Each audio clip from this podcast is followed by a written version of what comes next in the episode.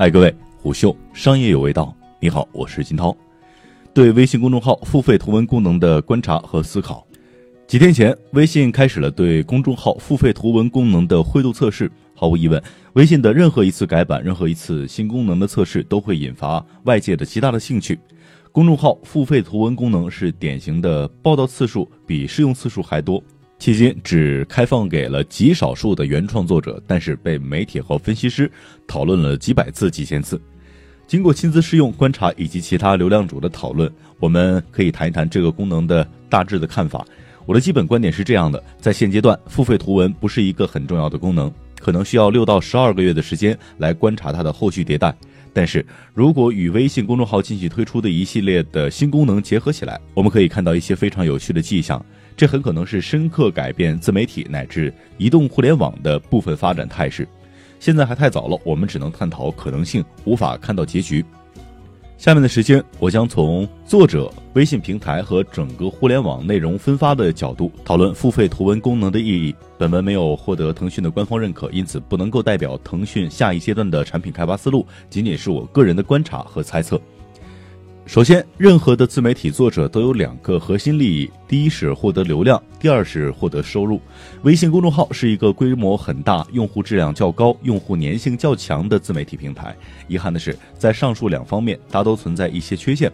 首先是在赚人气的方面，大部分的公众号都是信息孤岛，只能通过朋友圈和微信转发等实现推广。尤其是对于公众号的个人作者来说，初期流量几乎全部来自于身边的人。除非能够赌到一篇十万加的爆款，要实现流量的快速增值，简直是难上加难。在二零一九年以前，微信根本没有中心化的导流机制，打广告推广的门槛又太高了。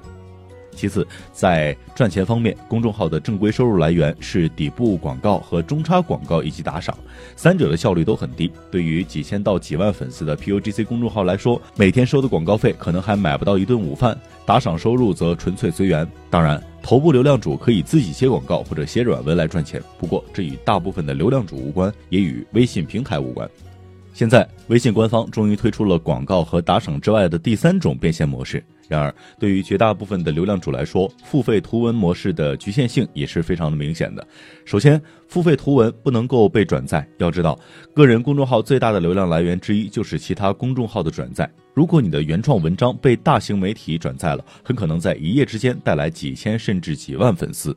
以互联网行业为例，虎嗅、三十六氪、新浪科技、创业邦都是重要的内容分发平台。为了一点点付费收入而牺牲影响力，是否值得呢？其次，付费图文不能够兼容打赏和广告，也就是说，你不能一鱼多吃，这就带来了一个定价的难题。你的定价太高，可能会挫伤读者的积极性；定价太低，可能又会大幅度的少赚钱，让流量主自己去寻找市场出清价格有点难。最后，初期的付费图文功能有一些缺陷，例如国外苹果手机无法支付，无法帮朋友支付，支付之后偶尔无法刷新等等，这些算是小问题了，假以时应该能够解决。一些原创流量主告诉我，根据早期的使用经验，付费图文功能在下列情况下可能会更为适用。第一种情况，粉丝数量已经非常庞大的头部公众号，我亲眼见过一篇时事评论的文章有几万人付费的情况，即使只标价一元，也意味着有几万块的收入。问题在于，头部公众号赚钱的方法太多了，哪怕随手接个硬广，也是可以赚到这几万。对他们来说，付费图文只是锦上添花。第二种是某些专业性非常强、标价很高的干货，尤其是财经和投资类的干货。我亲眼见到一篇讨论 A 股市场投资策略的文章，标价二百零八元，但至少有三百多人付费。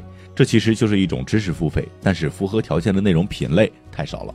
最后一种就是感情向和吐槽向的冲动消费内容，也就是拉仇恨、贩卖焦虑的内容。如果迷蒙还没有被封杀，致贱人，你的同龄人正在抛弃你，这种内容很可能也能够争取到几万人的付费。然而，这种有煽动能力的自媒体一般已经是超级头部流量主了，这点钱算不了什么。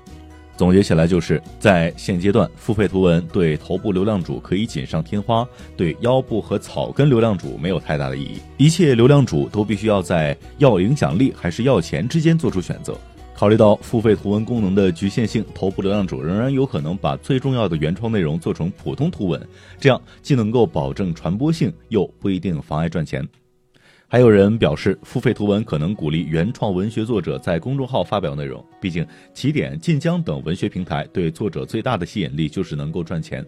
我对此表示怀疑。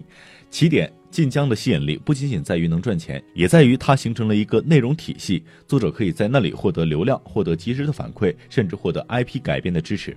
就算在赚钱的方面，微信公众号要达到起点和晋江的水平也不容易。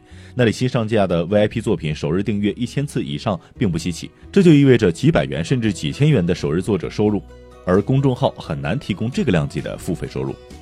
好，欢迎各位继续收听下集对微信公众号付费图文功能的观察和思考。下集，虎嗅，商业有味道。本节目由喜马拉雅、虎嗅网联合制作播出。欢迎下载虎嗅 APP，关注虎嗅公众号，查看音频文字版。